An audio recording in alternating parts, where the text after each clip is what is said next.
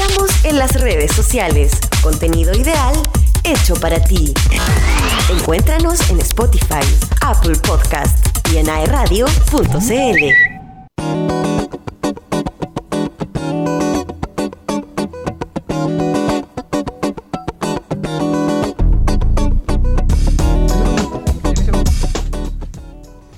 Volvemos con conciencia colectiva porque las virtudes no tienen por qué Ser aburridas. Súper bien. Oye, Iván, tú hiciste como una clasificación eh, de estos papelitos, pero ahí le podemos contar a Francisco qué hicimos con los profes o con los funcionarios de Duoc. Entonces, ¿Tenemos a Francisco? por ¿Está Fran- como Francisco con nosotros? Sí, sí. Mira, te contamos. Nosotros como programa quisimos hacer una intervención eh, con los profesores, con los o sea, con los docentes, con los profesores, con los administrativos, ya acá en Duoc, y pasamos con una cajita preguntándoles qué los hacía feliz en el trabajo. ¿Ya? Y Ya, las respuestas, buen obvia, obvia- acá no hay un, un estudio sistemático de fondo, pero las respuestas se pueden agrupar en tres grandes grupos. El primero y el más grande tiene que ver con las relaciones interpersonales, ya sea con otros colegas particularmente, pero también con alumnos. Más allá de, de la función que uno cumple, o sea, no es simplemente me gusta hacerle clase al alumno, sino compartir con el alumno. ¿Ya? Ese primer gran grupo, compartir con alumnos, que sería como un, un- dato pequeño, ya, pero el, el- el dato más grande es compartir con colegas, el ambiente laboral. ¿Ya? Otro grupo también bastante grande, obviamente tiene que ver con los alumnos, pero más pequeño que este primero, ya que tiene que ver ya sea retribución del alumno, cierto relación con el alumno o eh, ver que el alumno aprende o que se desarrolla de alguna otra manera. ¿Ya? Y después algunas, unas que otras anécdotas, digamos, un bono, ¿cierto? Que la institución invierta en, en el profesor, por ejemplo, con actividades y ese tipo de cosas. O, cosas como esta. ¿Qué es lo que más te gusta del trabajo? Y que hay uno que dice salir de él. es un poco lo que hablábamos al principio. Trabajar con música, mira qué bacán. Eh, que tenga sentido y que desde mi vereda pueda ayudar a transformar personas. ¿Sabes que Eso salió mucho. El tema de la transformación o de ayudar al desarrollo de otros fue mucho en, en los profe. ¿ah? Eh, fue bien recurrente el tema del desarrollo de los estudiantes. Ha sido como súper, súper bueno. El- lo que hablábamos antes, el sentido del trabajo, está muy vinculado con los niveles de felicidad. Y pasa que en temas de educación es fácil encontrar sentido, pues no es tan difícil. No, no. Pero, por ejemplo, yo, yo el otro día fui a una empresa en Talcahuano que es Alambre, una empresa famosa. A Inchalam. Eh, ya, claro. Hacer un taller de liderazgo. Que de repente yo no sé si uno lo puede decir o no puede decir, pero ya. Pero fue instalado ese taller de liderazgo, entonces, no, la gente, un 7, muy simpático, pero yo iba complicado porque decía, ¿cómo voy a hablar con ellos el sentido del trabajo si hacen alambre? O sea, ¿cómo, cómo llego a esto? Entonces llego allá y empiezo a hablar del tema y dije, chuta, quizás que me va a salir. Y me dice un caballero, me dice, usted no sabe lo orgulloso que yo estoy de mi trabajo. A ver, ¿y por qué le digo yo? Porque yo hago un alambre, que esos alambres sirven para hacer botellas, me decía. O, o, o, o sea, parte del proceso sirve el alambre, no sé, pero tenía que ver con botines. Entonces, y esas botellas son las botellas de vino, me decía, y otras de whisky. Entonces, gracias a mí, la gente puede disfrutar y celebrar. Wow. Como Yo parte dije- del proceso yo dije- productivo, así. Exacto. Claro, pues, o sea, Soy yo feliz. no sabía cómo era sentido. Y la gente me empezó a decir, oiga, me empezó a decir, sí, porque nosotros hacemos el alambre, con el alambre se construye en casa, se construye en puente, aportamos. Yo dije, claro, o sea, tú le- eh, el encontrarle sentido tiene más que ver con, con- con uno y, y Mm. no con la situación en general. O sea, finalmente tiene que ver con la vinculación, lo que decíamos hace un rato con el Iván, con esta conexión con el otro, que en trabajos como eso de repente uno dice, ¿qué conexión hay? Tengo conexión. Pero cuando ven eh, el beneficio que su producto tiene eh, y cómo hace feliz a las personas, eh, ahí toma, toma total sentido. Sí. Y, y me ha tocado este último tiempo asesorar empresas que son eh, altamente contaminantes, o quizás no tanto, pero tienen una mala imagen para la población y su nivel de satisfacción en el trabajo y de sentido en el trabajo son malísimos, o sea, muy, muy malos. Mm. Y, y de ahí viene la pega que uno le dice a, uno le dice a la empresa, o sea, y, y que la, y de repente los jefes dicen, pero ¿cómo vamos a trabajar esto? Le decimos, tienen que hacer talleres, a lo menos una vez al año, o de alguna manera trabajar, generar acciones con el tema del sentido del trabajo, porque es muy potente. Vincular con el Eh, hecho, medio sentido en ese trabajo. sentido, ¿no? Como una suerte de Claro, vinculación. vincular con el medio, conocer cuál es el impacto final de tu trabajo, vincularlo con el medio, quizás con tu familia también. Eh, y eso aumenta la felicidad y aumenta algo que, que, que es re importante. No sé si han escuchado hasta el concepto de engagement. No. Eh, comprom- ¿Como compromiso? El, ¿O el, sentirse comprometido o sea, con la empresa? Sí, pero eh, lo que pasa es que el engagement no tiene una traducción literal al español. Claro. lo traducimos, se traduce como compromiso, pero, pero, pero son estas típicas palabras que no tienen mucha traducción, pero si, yo, si uno le, le buscase como involucramiento. Ya. Ya. Eh, y, y, y entonces hoy día se habla de, la- de personas que están engaged. ¿ya? Mm. Y cuando una persona está engaged, que a usted les debe pasar. O sea, cuando yo estoy feliz en mi trabajo, paso por, por periodos donde me siento muy a gusto en lo que hago y el tiempo pasa volando. Mm. No sé si le ha pasado a usted alguna vez que o Sí. vaya a Sí, una sí, clase o está diciendo, no sé, cualquier cosa, y el tiempo pasa así, ah, volando, y tú decís, chuta, pasaron dos horas, y tú miráis lo que hiciste, te sentís muy a gusto, y, y sientes que como que tu, tus habilidades, tus capacidades, como que así se abrieron y fuiste un- una lumbrera esas dos horas, esas tres horas. Y ese concepto, o sea, es maravilloso para la empresa porque obviamente aumenta la rentabilidad. Y eso está particularmente eh, correlacionado, vinculado con empresas que generan bienestar, empresas que buscan la felicidad.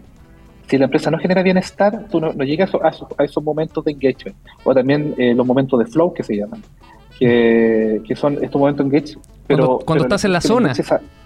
Claro, exactamente. Los momentos de flow.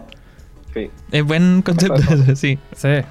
Para las clases nos pasa harto. Y, Y el. Y eso se genera por, por, por los ambientes, por las culturas, por las legislaturas, por los sistemas. O sea, mira, yo voy a ser bien sincero eh, cuando me dicen esto. Eh, cuando yo voy a dar una charla de felicidad, y yo sé que en la charla quizás hay gente que va a impactar, de hecho me pasa que hay gente que renuncia, me ha pasado un par de veces que hay gente que renuncia y me dice que desea su charla renuncié, porque sentí que no era, que no estaba bien, y me ha pasado, ¿no? Un par de veces.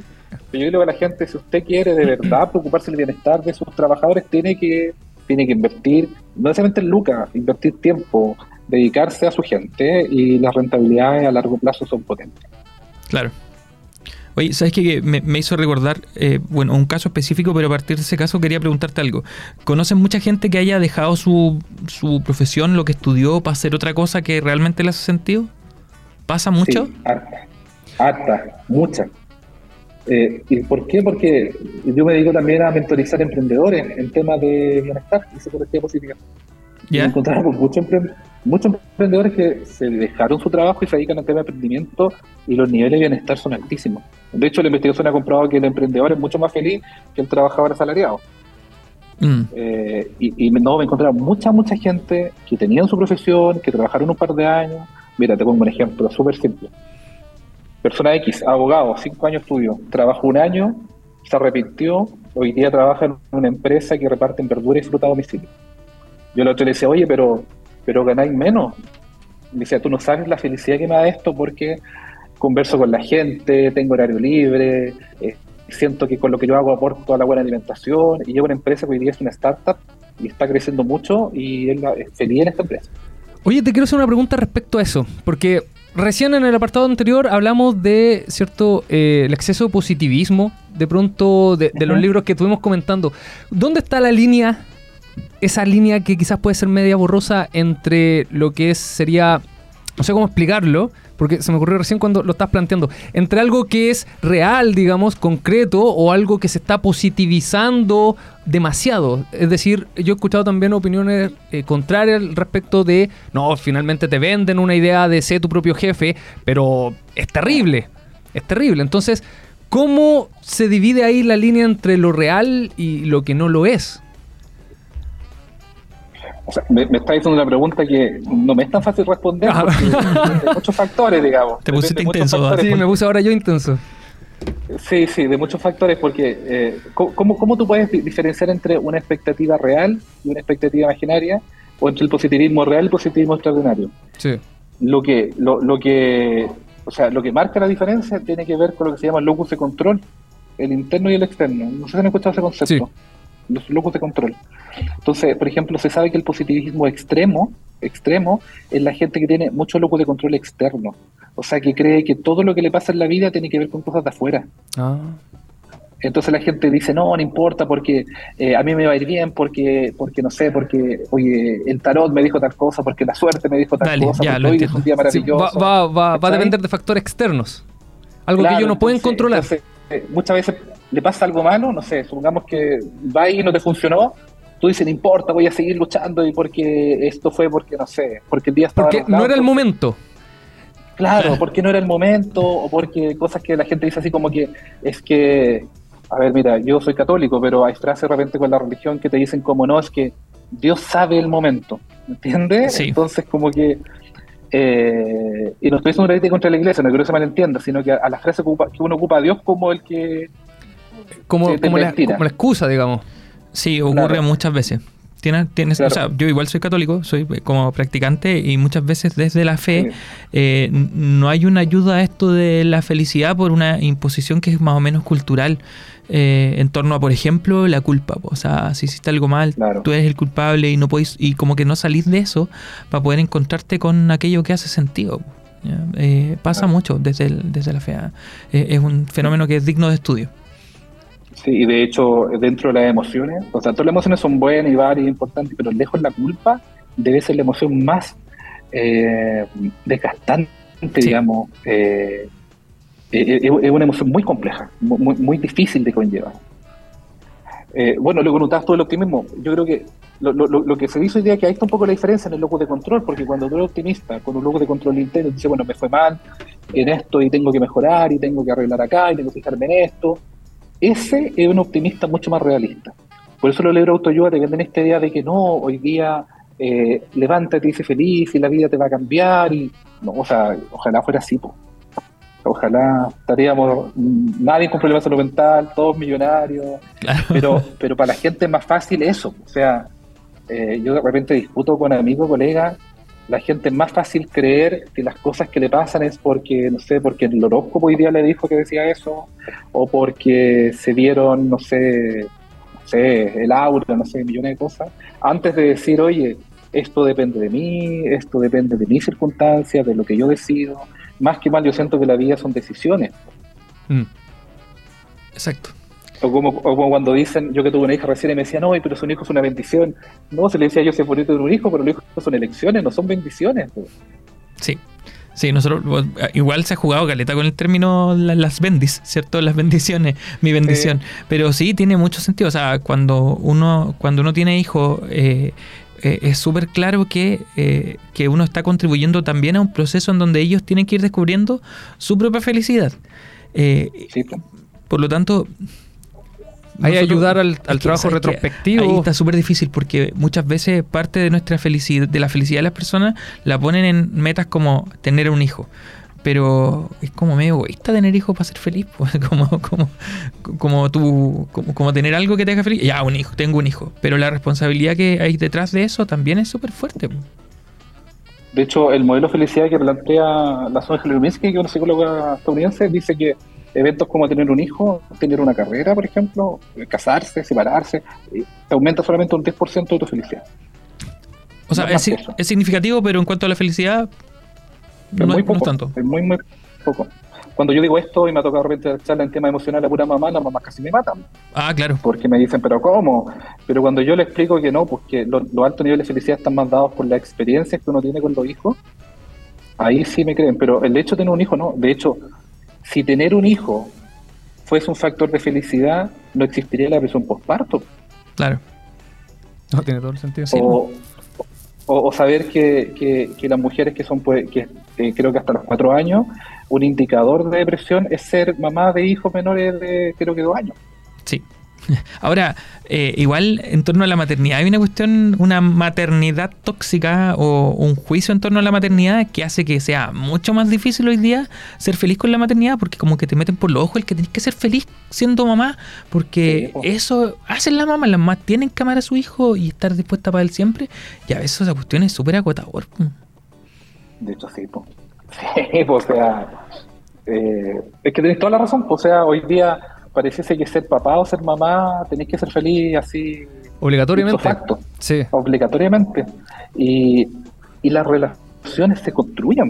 Exacto. O sea, para el hombre es más difícil la vinculación hijo porque la mamá tiene ese bebé desde que está embarazada y ya lo siente.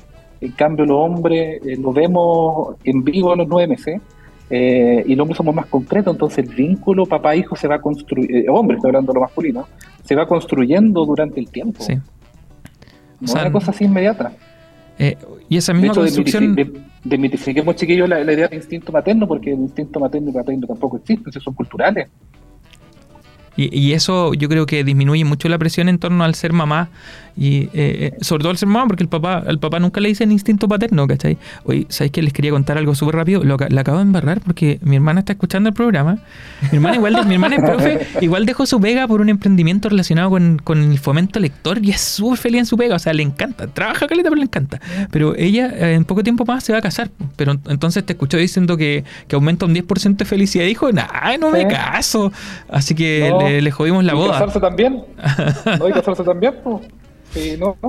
Sí. Eh, ahora, lo, lo que sí se sabe es que la gente que está en pareja, su nivel de felicidad son más altos, pero en buenas relaciones de pareja. sí. Claro. Sí, la, la calidad tiene, tiene que ver en todo aquello. Sí. Sí. Es- tiene que ver estar en pareja por el apoyo emocional, por la escucha, por la comprensión. Eso sí se sabe. Ahora, no es que la gente soltera sea infeliz, o sea, que la gente eh, que está casada eh, tiene mayor nivel de felicidad. Y de hecho, mi- mira el dato te voy a dar como una cosa bi- bien, bien simpática. Hay dos conceptos que uno habla, satisfacción con la vida y felicidad. Satisfacción con la vida tiene que ver con si yo estoy satisfecho con lo que he logrado en mi vida, desde lo material, desde lo profesional. Y la felicidad tiene que ver con emociones, o sea, estoy contento, estoy contento. Entonces se sabe que las parejas que no tienen hijos están más satisfechas con la vida, pero las parejas que tienen hijos son más felices. Wow. Oh, vamos a tener que darle vuelta a lo- eso. Lo, lo- lo que les quiero contar. Sí. Me siento como los alumnos cuando terminamos de pronto esas clases reflexivas. Sí, como que, que ya mi cabeza está, está pensando, sí, sí. Me siento en ese, en ese plano estoy. Ya, mira, lo vamos a. Sí, le vamos a dar una vuelta. Lo malo es que vamos a tener que seguirle dando vuelta porque me vas a creer, Francisco, que teníamos contemplado para un rato del programa, pero nos interesó tanto la conversa que seguimos. se, volvió un programa personal. Exacto. Sí, porque a nosotros también nos ha, nos ha ayudado mucho los datos que has entregado. Pero estamos llegando al final del programa. Oye, Francisco, nada más que agradecerte por este ratito. Sé que es mucho más lo que tú podrías decirnos porque tú haces coaching de esto. Entonces, ya, me- ya en algún momento vamos a encontrar la oportunidad de escucharte. Voy a buscar la charla que dijo. No, una de las cosas que la, la que hemos hecho, como dices tú, es que demostrar esto con datos científicos. O sea, Mm, en la charla eh, tratamos de que no sean charlas autoayuda, sino que con el dato duro, con el- bueno, y por eso tenemos paper también. Sí, de hecho. Es la única forma de comentar. Oye, chiquillos, yo le agradezco particularmente porque, bueno, a mí me han hecho las entrevistas, pero creo que esta es una de las buenas entrevistas porque me han hecho preguntas que de verdad valen la pena contestar. Buena, qué buena. Que realmente me preguntan unas cosas extrañas, ¿sabes? No, esa la guardamos. La teníamos, pero la guardamos. Dijimos, no, mejor no. Ya, de, de pues. hecho, una vez fue una- fue, estaba en plena campaña presidencial, creo que estaba, no sé, Bachelet con Piñera, y me preguntaron, ¿cómo cree usted que va a gestionar la felicidad Bachelet versus Piñera? y yo le dije, y no sé cómo contestarte eso, porque no tengo idea. Oye, sí. Y esas Eh, cosas. Así que gracias. No, gracias, Gracias a ti. Eh, Iván, no sé si tienes palabras finales. Te vi.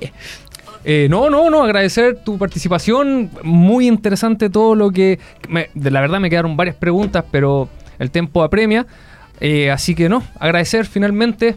Ojalá tenerte nuevamente por esta parte, por este lado, ¿cierto? No sé si tú quieres agregar algo más. No, igual muy agradecido. Creo que, que para nosotros ha sido un proceso súper reflexivo también. La gente que te está escuchando, eh, no sé, pues a mi hermana ya suspendió el matrimonio, nada que hacer. Mi señora que dijo quiero ahora con ese psicólogo. O sea, hay- han salido cosas súper entretenidas. Así que muy agradecido de, de tenerte acá. Oye, Iván, ha sido un gusto este programa igual. Eh, y nos aprovechamos de despedir. Daniel Ferreira. Iván Cifuentes. Eh, y este ha sido un programa de conciencia colectiva porque las virtudes no tienen por qué Ser aburrida. nos vemos la próxima semana con la Dani, esperamos. Eh, Francisco, que estés muy bien, muchas gracias por todo.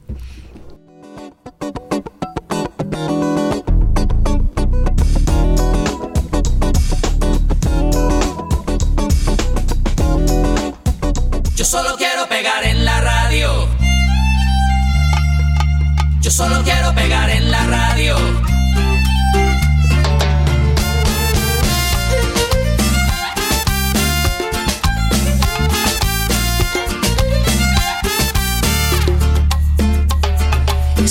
Cansado de estar endeudado, de verte sufriendo por cada centavo. Dejémoslo todo y vámonos para Miami.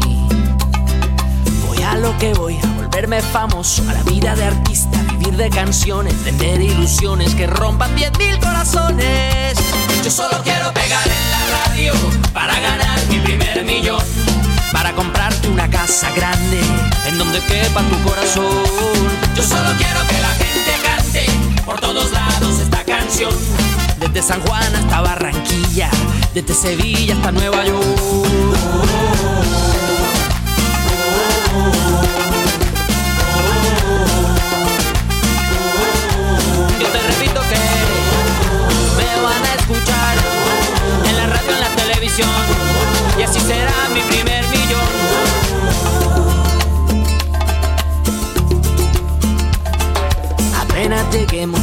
Emilio. Yo tengo un amigo, amigo de un amigo, con línea directa al cielo de tantas estrellas.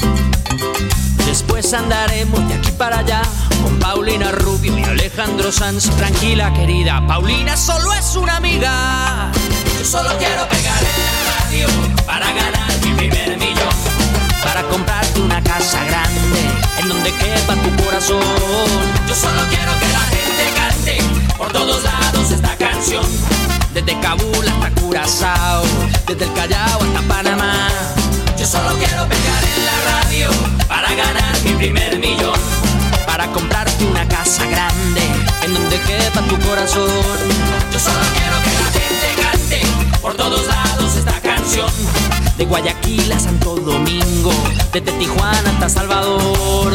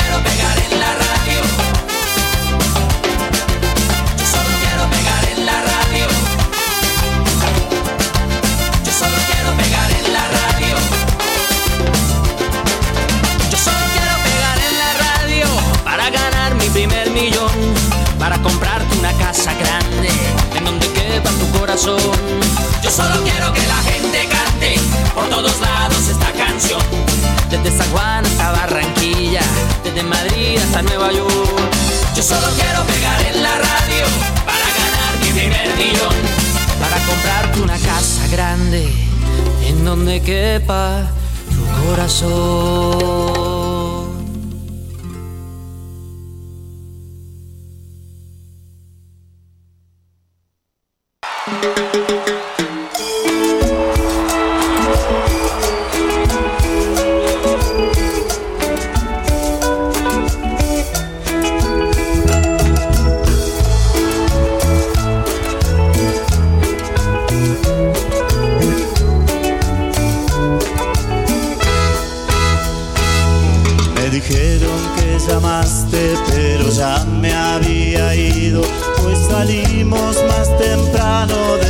ser.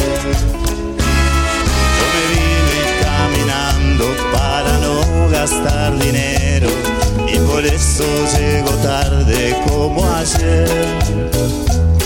Ya no trates de ocultarme lo que me interesa tarde. Yo sabía que algo andaba mal. Menos mal que solo es eso. Sentí alivio, lo confieso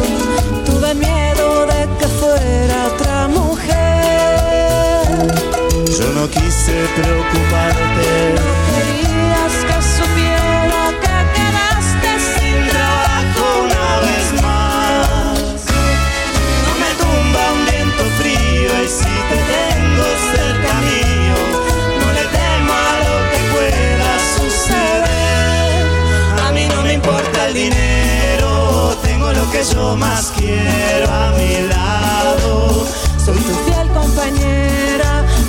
que seas así como sos. Sos mi escudo ante el miedo y aunque se derrumbe el cielo, nunca vas a estar solo porque siempre estaré.